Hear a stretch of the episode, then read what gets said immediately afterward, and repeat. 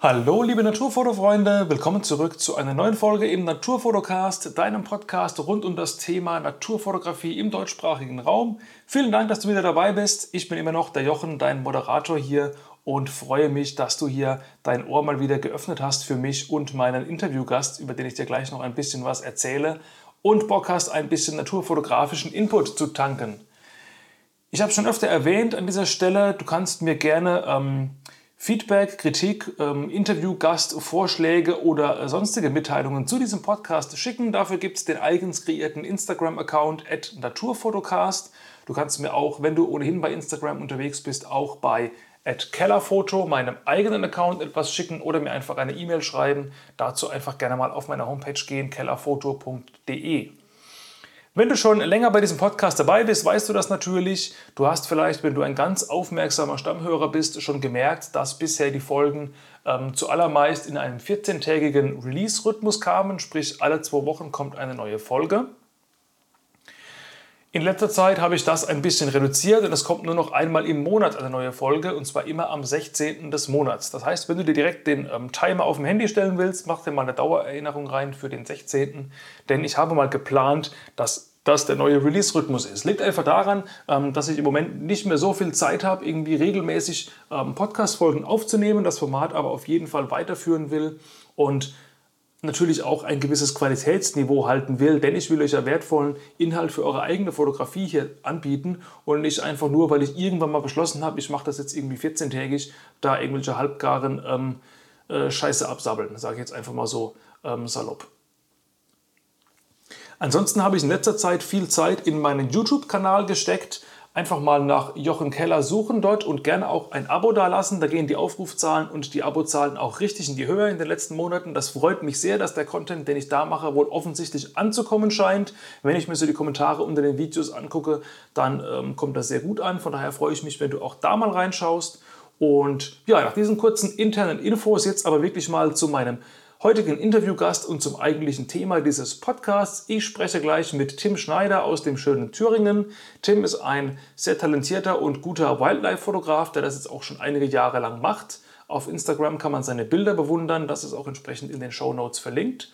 Und wir sprechen am Anfang ein bisschen kurz über Kameras. Er hat sich eine Canon R5 gekauft und da sprechen wir ein bisschen drüber, ob er damit zufrieden ist, wieso der erste Eindruck ist. Dann kommen wir zum Hauptthema dieses Podcasts, ne, Podcasts Eieiei. Nämlich der Fotografie von Greifvögeln, insbesondere von Bussarden im Winter. Er hat sich dafür einen Ansitz gebaut und wir gehen einfach mal durch, ähm, wie ist er das Thema angegangen? Wie findet man eine gute Stelle? Wie regelt man das irgendwie mit den örtlichen Jagdpächtern, dass das irgendwie alles koscher ist? Ähm, wie hat er sich da versteckt und getarnt, um die Vögel zu fotografieren? Also da gibt es einige Einblicke. Da kannst du eben auch mal gerne ähm, Aufmerksamkeit schenken und vielleicht sogar mitschreiben, wenn du da auch mal so etwas ähnliches vorhast. Wir sprechen am Schluss noch ein bisschen über Fotografie aus einem Floating Height. Auch da hat er schon Erfahrungen gemacht. Also ein kurzes, aber knackiges und informatives Gespräch. Und ich würde einfach mal sagen, viel Spaß damit und let's go, Musik ab. Und jetzt folgt das Gespräch mit Tim.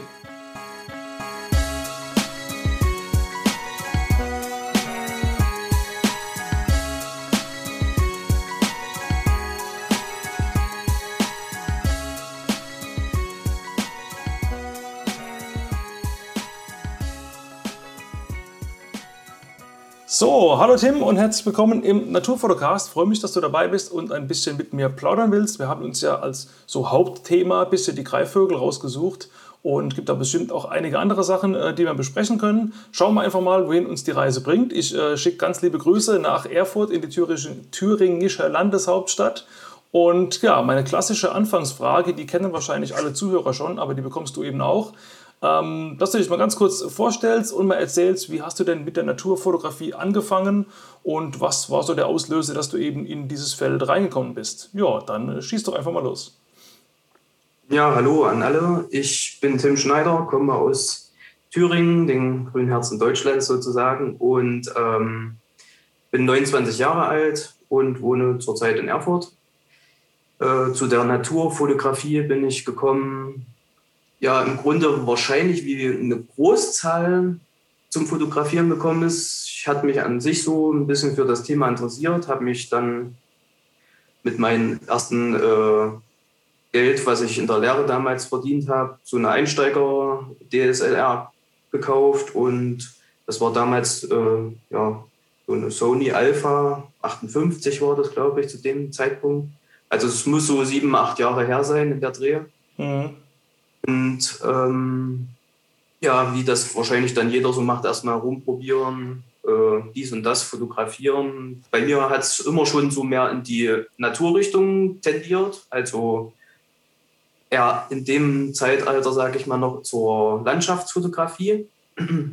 Und ja, wie man halt da damals noch hatte man das ganz normale Kit-Objektiv dazu, das äh, 55 oder äh, jetzt bin ich 16 bis 55, glaube ich, ist das.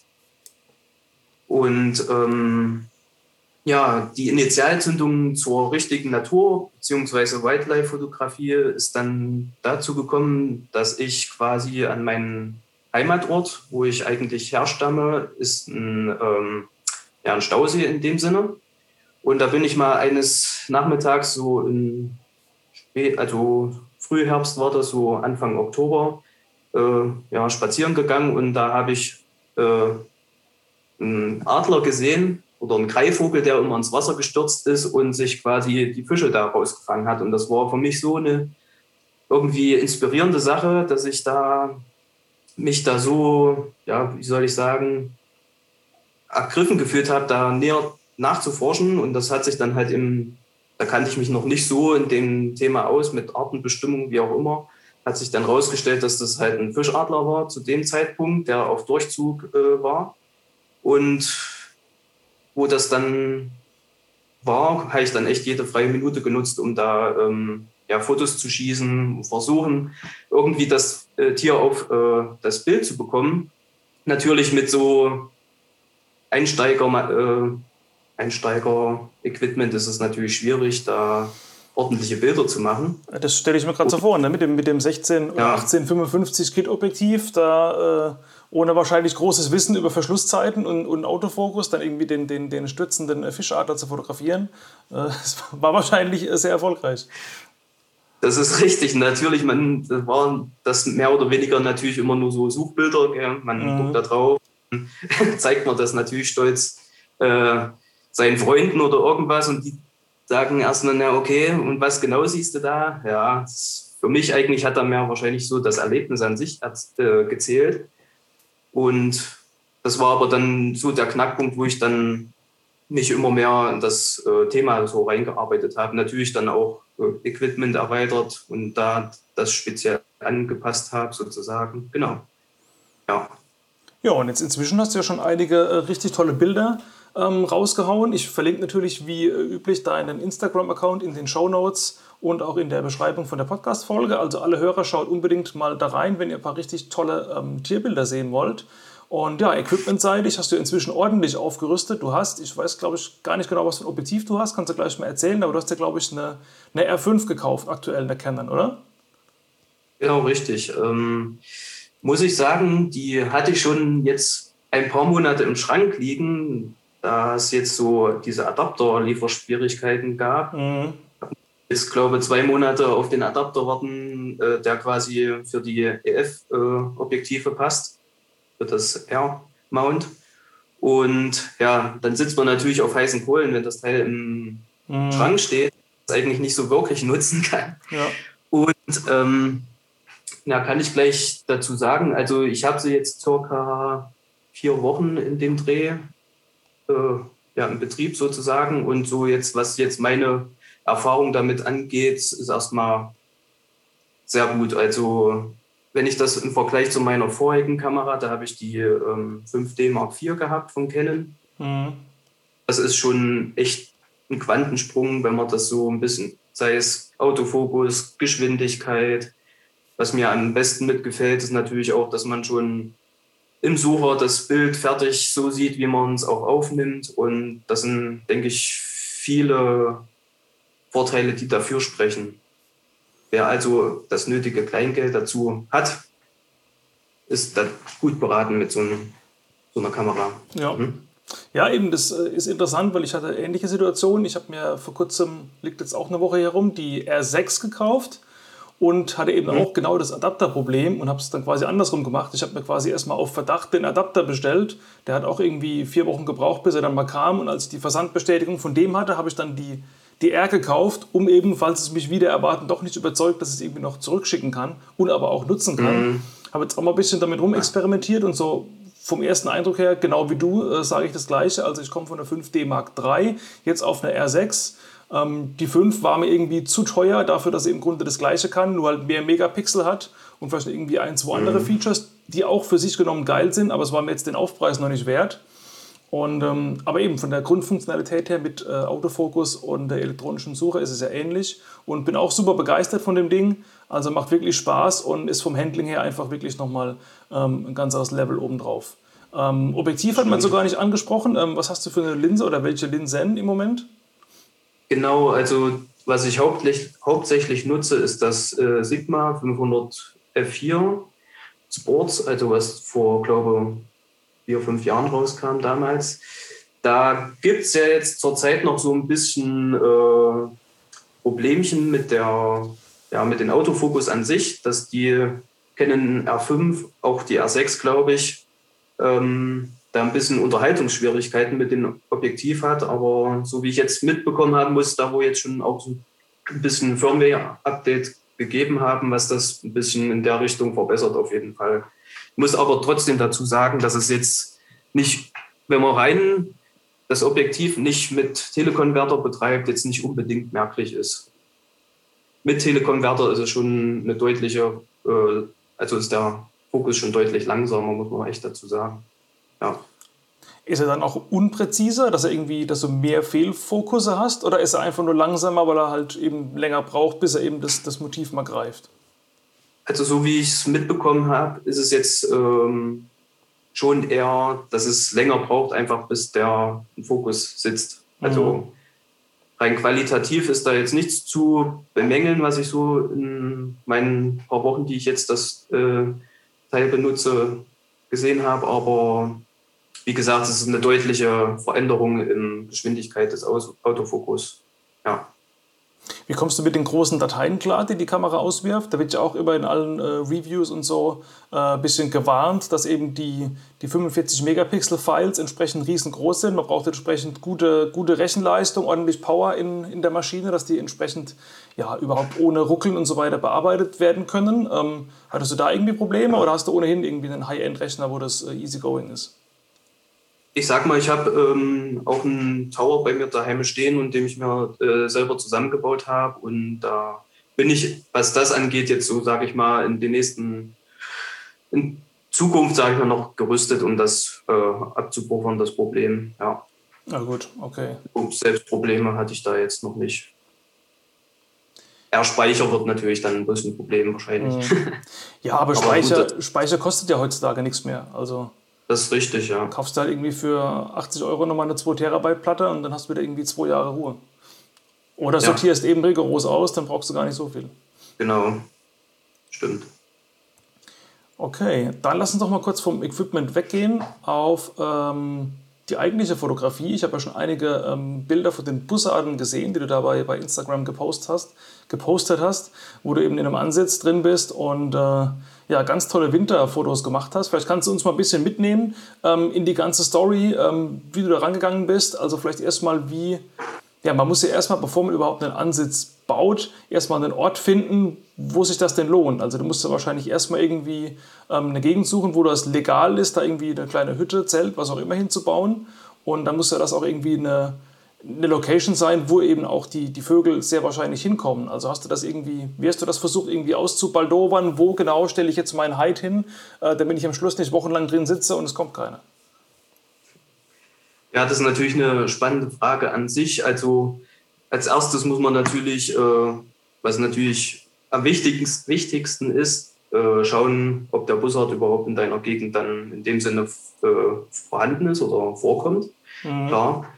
Ähm, das Ganze gestartet hatte ich bereits eigentlich schon im Winter zuvor, also jetzt nicht im letzten, sondern zuvor schon, weil ich mir schon immer so in den Kopf gesetzt hatte, mal endlich so ein Bild auch im Schnee zu bekommen von einem Bussard.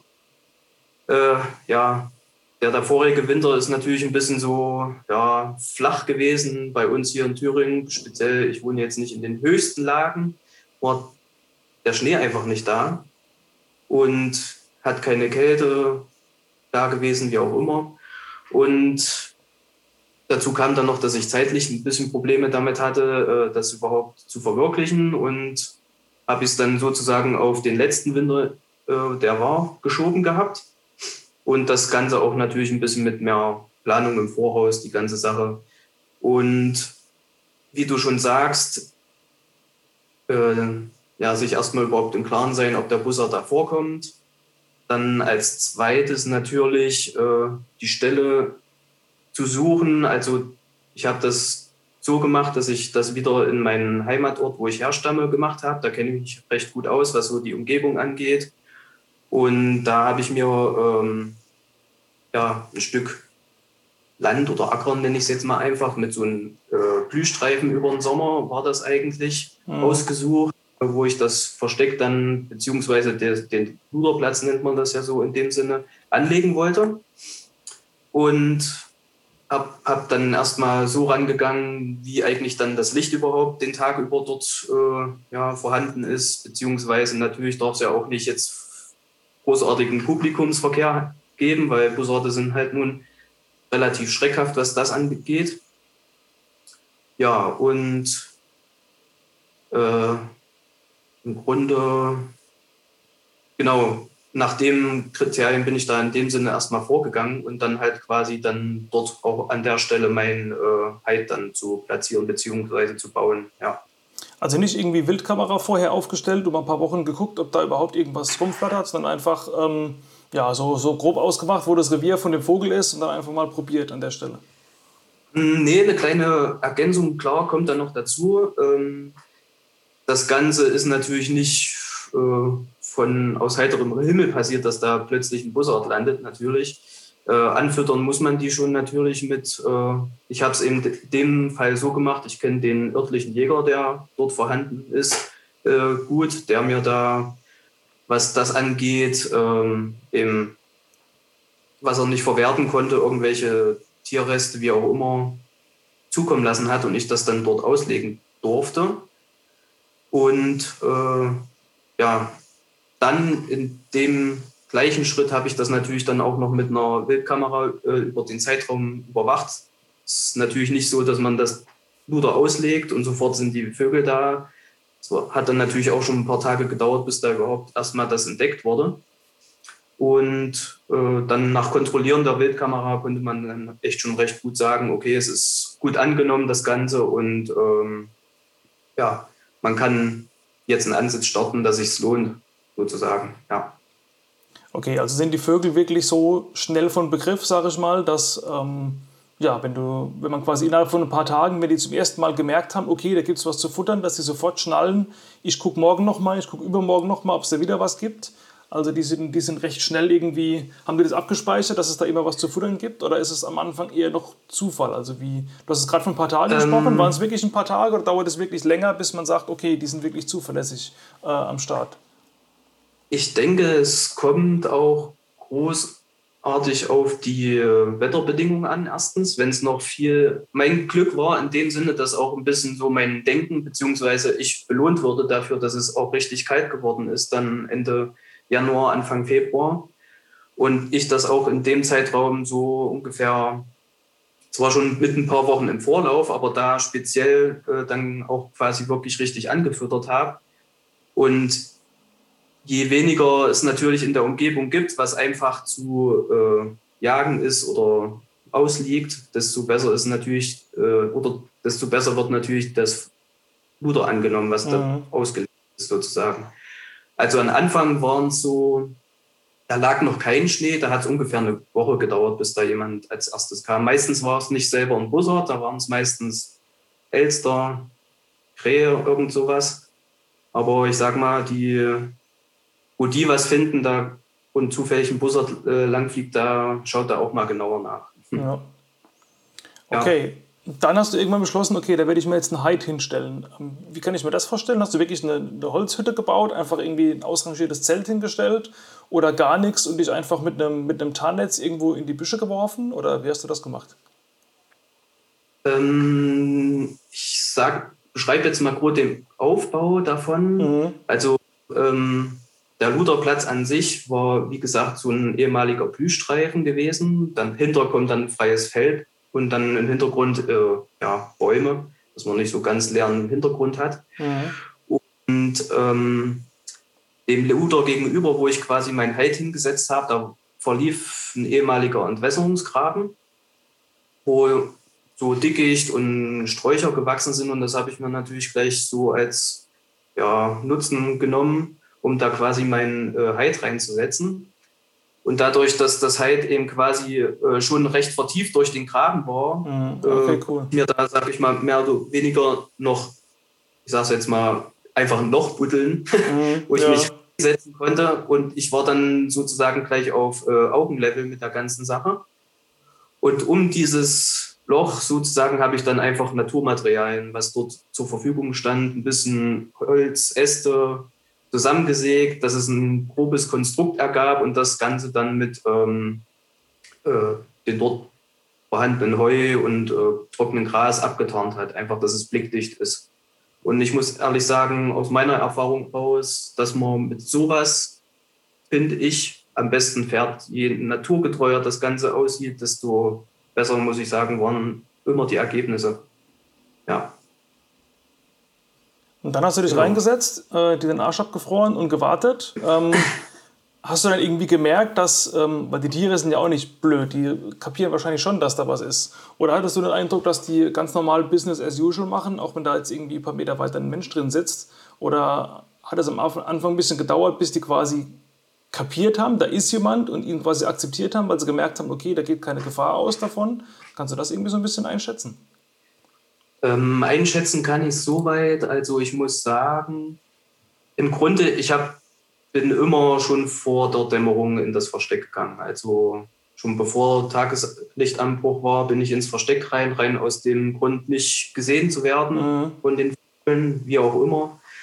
Ähm, habe mich dann halt dort platziert. Klar, zu dem Zeitpunkt war es natürlich nicht gerade die angenehmsten Temperaturen. Da waren es jetzt halt diesen Winter auch schon so minus 10, minus 15 Grad, ja, Tag sogar okay. über. Und äh, ganz einfach dann da drin äh, ja, aufgebaut, sein Stativ mit Kamera und so weiter. Und ich muss dazu sagen, dass vom Geräuschen her oder irgendwas oder Geruch, das interessiert die Greifvögel in dem Sinne nicht. Ähm, Damals habe ich noch mit meiner 5D Mark IV fotografiert. Also das Klackern vom Auslöser oder irgendwas, das übt die eigentlich gar nicht so in dem Sinne. Okay. Mhm. Ja, genau, weil das hätte ich jetzt ohnehin noch irgendwie äh, gefragt, weil bei, bei gerade bei Säugetieren, bei, bei Rehen, bei Füchsen weiß man ja, muss äh, auf die Windrichtung achten, dass die eigentlich riechen, weil die entsprechend gute Nasen haben. Aber das scheint den Vögeln hier wirklich völlig, völlig wurscht zu sein. Okay, das ist ja schon mal im Grunde ja. einfacher für alle, die es nachbauen wollen ähm, die im Grunde mhm. schon mal eine Gefahrenquelle im Sinne von Geruch äh, erstmal äh, ignorieren können, weil es eben wirklich nicht so den äh, großen Impact macht. Ähm, ja. Hast du den, den entsprechenden Jäger, Jagdpächter dann äh, gefragt, ob du da irgendwie ein bisschen was hinbauen darfst? Oder äh, sag mal, ist das ein bisschen Gestrüpp, was du ausgelegt hast? Ja, eigentlich kein, kein Bauwerk in dem Sinne. Also eigentlich kannst du es ja irgendwie überall hinlegen, oder? Ähm, prinzipiell denke ich mal, ist es so, wenn man jetzt so ein Versteck aus Naturmaterialien baut, ist es jetzt, denke ich mal, nicht unbedingt äh, wert, da unbedingt großartig nachzuforschen. Ich habe aber darauf hin, dass natürlich mit dem Auslegen von Futter und so weiter ähm, doch schon Probleme geben kann. Also da gibt es ja in jedem Bundesland verschiedene Richtlinien, was das angeht. Und Luder auslegen darf eigentlich nur ein Jäger, beziehungsweise, soweit mein Kenntnisstand, der dazu bevollmächtigt ist mhm. und nicht Hinz und Kunz.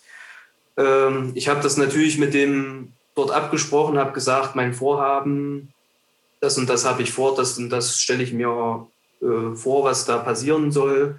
Und da war jetzt auch nicht irgendwie, dass da Ablehnung stattfand oder irgendwas. Der war eigentlich auch recht interessiert an der ganzen Sache. Und äh, ich denke, dass im Vorfeld sowas richtig abzuklären in dem Sinne immer besser ist, als dann lass es einen dummen Zufall geben, es kommt irgendwie raus, du bist mhm. da gerade oder was und da kann es auch schon mal teuer werden, denke ich mal, wenn es da richtig blöd kommt. Ja. ja. War eigentlich außer den, den Bussarden noch was anderes an Greifvögeln am Start? Ich könnte mir jetzt vorstellen, vielleicht kommt mal ein Rotmilan runter und schnappt sich mal was oder so. Oder, waren's, oder ähm, welche Arten waren sonst noch da? Elstern hat immer schon, Bussarde hatten wir schon, wahrscheinlich irgendwie ein paar Krähen hocken ohnehin darum. Genau. Also, ähm, wie du schon sagst, sogar Milan war auch mal da, ah, okay. aber der hat sich wirklich nur einmal blicken lassen. Äh, auch nur mal ganz kurz, den war dann das äh, freche Gehabe der Elstern ein bisschen zu viel, glaube ich. Die haben den dann ein bisschen geneckt, äh, dass der sich bitte deplatzieren soll von dem Ort. mhm. Und ähm, des Weiteren, da hatte ich richtig Glück gehabt, dass sogar an den einen Morgen, äh, wo es auch so richtig furchtbar kalt war, ähm, sogar ein Fuchs vorbeigeschaut hat und da quasi dort zuschauen, ob es da was gibt. Da muss ja schon die Stelle, denke ich mal, bekannt gewesen sein, weil rein äh, vom Fressverhalten war das manchmal ganz schön viel, was auf einmal gefehlt hat, muss ich sagen. Und zu dem Morgen kam sogar ein Fuchs vorbei und weil ich kurz vorher auch den Hasen dort, damals war das ein Hase, ein toter Feldhase, ausgelegt hatte, äh, der hat mir dann vor der Kamera den Hasen stibitzt sozusagen. Ist einfach weggelaufen damit. Ja, hast, du das, hast du das fotografiert? Oder, oder, oder war das Das habe ich fotografiert. Ah, cool. Nee, nee, das habe ich fotografiert. Ich habe es, ähm, kannst du in dem Sinne mal vielleicht dann nächste Woche, wenn das mit äh, ausgestrahlt wird, dann posten zu der Geschichte vielleicht. Äh, den Fuchs selber habe ich ja auch schon mal bei Instagram hochgeladen und das ist noch bevor äh, Hasen sich schnappt, sozusagen. Mhm. Ja, das habe ich gesehen, genau. Das sah schon mal gut ja. aus. Ähm, lass uns noch mal kurz über, über Bildbearbeitung vielleicht mal kurz reden. Äh, Lightroom, Photoshop mhm. sind die Klassiker. Arbeitest du auch damit oder hast du irgendwie was anderes? Ich nutze im Prinzip auch Lightroom. Also muss ich sagen, zu 90, 95 Prozent, was da meine Bilder angeht, bearbeite ich damit. Und ja, also das im Großen und Ganzen, was so mein Workflow angeht dazu, ja. Ja, okay. Äh, genau, eine mhm. Sache, die mich noch interessiert, ähm, du hast auch ein paar Bilder mal äh, aus einem Floating Height gemacht. Ähm, da könnten wir vielleicht auch noch mal ein bisschen drüber reden, interessiert vielleicht auch den einen oder anderen. Die kann man ja kaufen, die Dinger, quasi als, als fertiges Floating Height für ein paar hundert Euro. Man kann natürlich auch irgendwie den, den Selbstbauansatz wählen. Da hat ja ganz am, am Anfang meiner Podcast-Geschichte hier der, der Robert Kreins auch schon mal ein bisschen was dazu erzählt. Ähm, wie mhm. hast du es gemacht? Gekauft oder gebaut? Ähm, ganz zu Anfang habe ich mir das auch noch selber gebaut gehabt. Äh, ja, mit so Mitteln die ich zu Hause rumliegen hatte, so ein bisschen KG-Rohr und Holz und dann zusammengeschraubt und dann mit so Zeltstangen drüber und dann halt eine Plane drüber geworfen in dem Sinne. Äh, das war mir dann aber halt, wenn man vorhatte zu fotografieren, immer ein bisschen viel Friemelei im Vorhinein. Also wenn man das ums, damals habe ich noch recht kleines Auto gefahren. Erstmal musste man das ja immer zusammengebaut ins Auto irgendwie kriegen und dann wieder raus und dann wieder aufbauen. Und das hat mir dann halt mhm. halt einfach zu viel gekostet, muss ich ehrlich sagen, wenn du dann so schon früh aufstehen musst und dann noch eine halbe Stunde ja, extra klar, okay. um das aufzubauen. Da habe ich dann irgendwann, äh, ich glaube jetzt vor zwei oder drei Jahren war es, den Entschluss gefasst, mir das dann halt äh, das richtig äh, professionell zu kaufen. Loading halt, ja. Genau. Ja, zufrieden mit dem Ding? Oder denkst du, äh, ja, okay, Marke Eigenbau war doch irgendwie cooler? Äh, cooler ist, denke ich, immer Marke Eigenbau, denke ich, weil man dann weiß, okay, das habe ich damit geschaffen. Aber ich muss sagen, mit dem professionellen äh, allein lässt sich schon schöner und kompakter zusammenfalten, äh, sage ich mal, die ganze Sache und zusammenbauen. Und ähm, finde auch, dass es rein vom Handling her und der Haptik schon deutlich besser ist, klar, als man könnte natürlich auch, wenn man richtig äh, Zeit und Muße hat, da auch das selbstgebaute sicher für einen Bruchteil des Preises wahrscheinlich ordentlich zusammenbauen. Aber wie gesagt, die Zeit hatte ich nicht so wirklich zu dem Zeitpunkt und ja, muss aber sagen, dass es eine Investition ist, wenn man dazu das Geld hat, äh, die sich auf jeden Fall lohnt. Also ich finde das immer super, da gleich auf gleicher Augenhöhe mit den mhm. Wasserfällen auch immer zu sein. Das macht immer richtig coolen Effekt, finde ich. Und ja, man kann da halt richtig äh, schöne Ergebnisse erzielen. Ja, dann stelle ich, mir die, dann, dann stell ich mir die Frage, bei so einem äh, Floating High musst du erstmal irgendwo ein Gewässer finden, wo das geht und dann das irgendwie mal austesten wahrscheinlich, weil du kannst ja kaum ein Gewässer ausmessen. Ähm, ich stelle mir gerade vor, du läufst quasi äh, mit deinem Floating Height äh, oder mit deiner Badhose da durch, bist bisschen auf Hüfthöhe im Wasser, läufst weiter und weiter und irgendwann geht es quasi abrupt runter und dann läuft dir irgendwie die ganze Siffe oben rein. Das ist ja auch nicht unbedingt äh, schön. Also kannst du das irgendwie, kannst du das irgendwie anders als durch Ausprobieren lösen? Wahrscheinlich nicht, oder? Ähm, zu 90 Prozent ist es wahrscheinlich wirklich das Ausprobieren halt einfach immer, muss ich sagen, da Obacht geben, gesunden Menschenverstand walten lassen, da nicht zu riskant irgendwie unterwegs sein und halt einfach zu Anfang äh, immer so auch in Ufernähe bleiben, wo du wirklich auch noch äh, Fußkontakt zum Boden hast. Ähm, ist wirklich nicht schön, wenn dann es mir einmal auch passiert, aber mehr aus Unachtsamkeit. Man hat sich ein bisschen zu tief äh, gebeugt, sage ich mal, und da ist mir auch ein bisschen Wasser äh, ins äh, die Watthose reingelaufen. Das mhm. ist natürlich nicht so schön, wenn es auch wirklich noch zu kalten Temperaturen äh, passiert. Ähm, ansonsten ist es so, den See, den ich mit am meisten benutze, der unterliegt auch ziemlich im Wasserwechsel, sage ich mal. Äh, man kann, weil der im Sommer über auch zur Bewässerung benutzt wird, wird er dementsprechend abgelassen und dann kann man mhm. auch mal ihn in einen trockneren Zustand sehen und dann kann man auch einschätzen, okay, ah, okay. zu der Stelle, wo du manchmal bist mit einem Floating Height, da kannst du getrost noch äh, zur Hüfte oder zum, zur Brust stehen, dass du da keine Gefahr irgendwie ausgesetzt bist. Ja. ja. Hast du da lange gebraucht, um einen geeigneten See zu finden für sowas? Weil ich überlege jetzt mal, äh, es fallen alle Seen raus, wo irgendwie Badebetrieb ist wahrscheinlich. Es fallen alle raus, die zu groß und zu tief sind. Es fallen alle raus, die im Naturschutzgebiet sind. Und es fallen alle raus, die irgendwo auf Privatgrund sind. Jetzt denke ich mal so salopp, da bleibt ja wahrscheinlich nicht mehr allzu viel übrig. Und dann müssen ja auch Tiere da sein. Also hast du irgendwie lange suchen müssen oder war das irgendwie alles recht einfach in deiner Gegend? Äh, lange suchen musste ich zum Glück nicht. Äh, das ist genau das gleiche Beispiel wie mit den Fischadler damals. Der See ist mehr oder weniger gleich bei uns am Ortsrand mhm. und unterliegt auch keinem Naturschutz oder wird lediglich zum Angeln benutzt und halt vielleicht noch ein bisschen Seesport, aber das ist eher der geringere Teil. Und ich sag mal, da wo der See gespeist wird, äh, sozusagen die, der Zulauf, der ist auch relativ immer von Menschen leer, also keine Angler und baden darf man da sowieso nicht. Und deswegen ist es mir recht äh, einfach auch gefallen, dass man da gleich eine geeignete Location findet. Zumal es dann auch natürlich ein Zeitersparnis ist, wenn man es mehr oder weniger vor der Haustür hat. Da braucht man dann nur zehn Minuten bis dahin, dann passt das schon. Ja.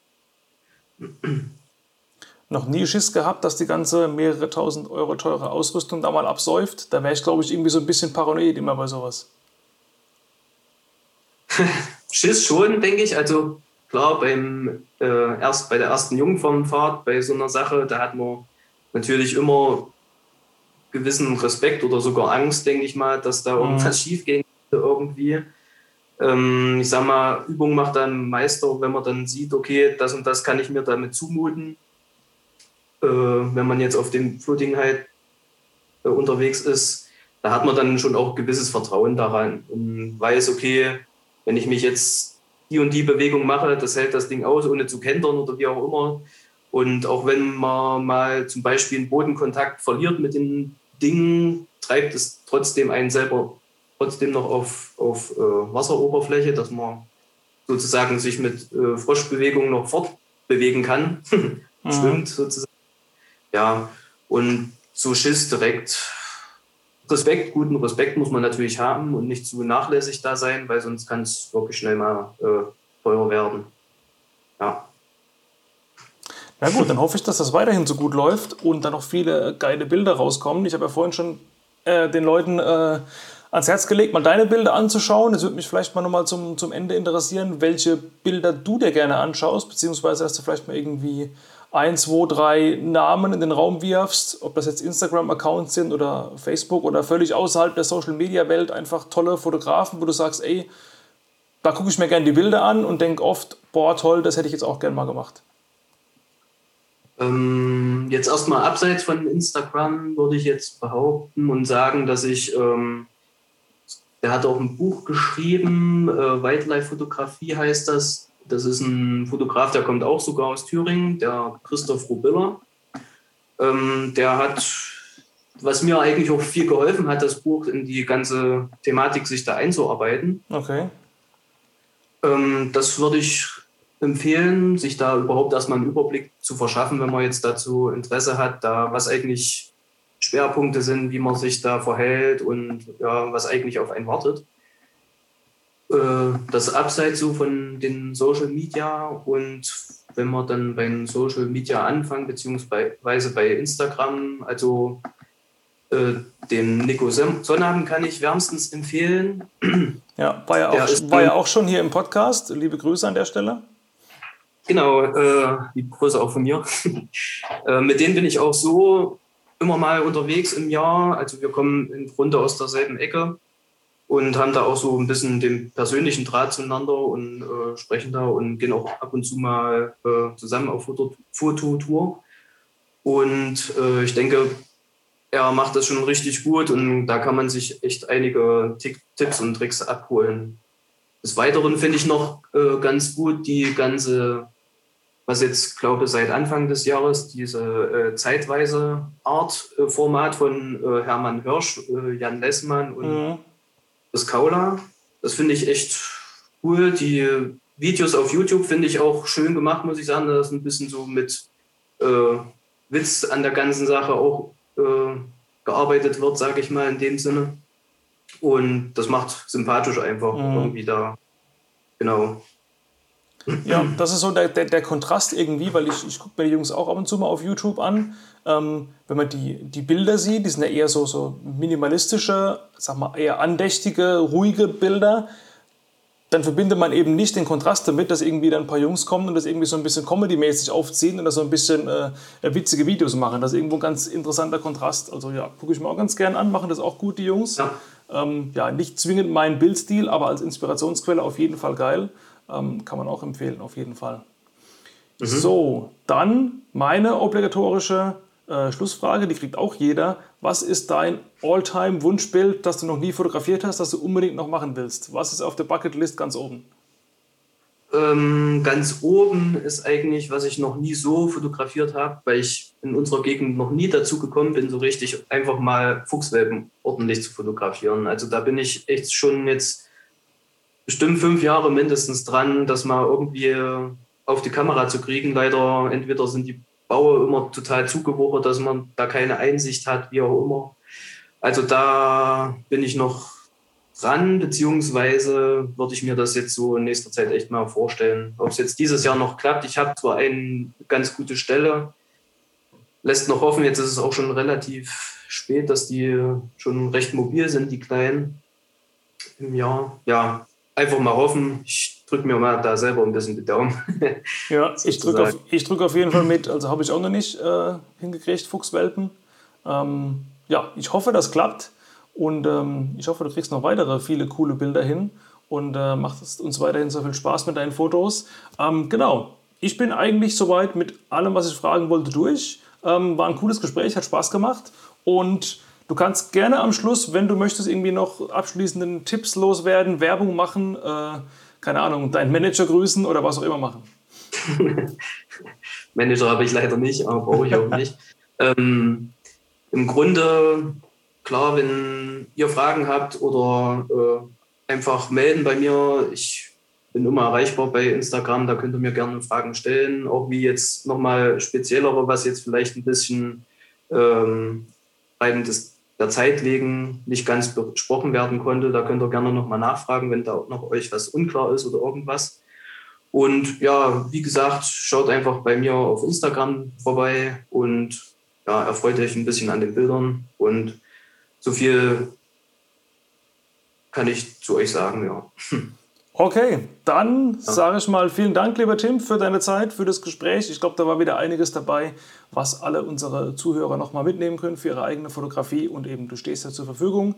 Ist wie gesagt alles in den Show Notes in der Beschreibung zur Podcast-Episode verlinkt. Von daher, liebe Leute, ihr könnt direkt da den Kontakt suchen und ähm, ich stehe auch immer zu eurer Verfügung. Von daher sage ich an dieser Stelle einfach nur mal Danke fürs Zuhören und wir hören uns in der nächsten Folge wieder.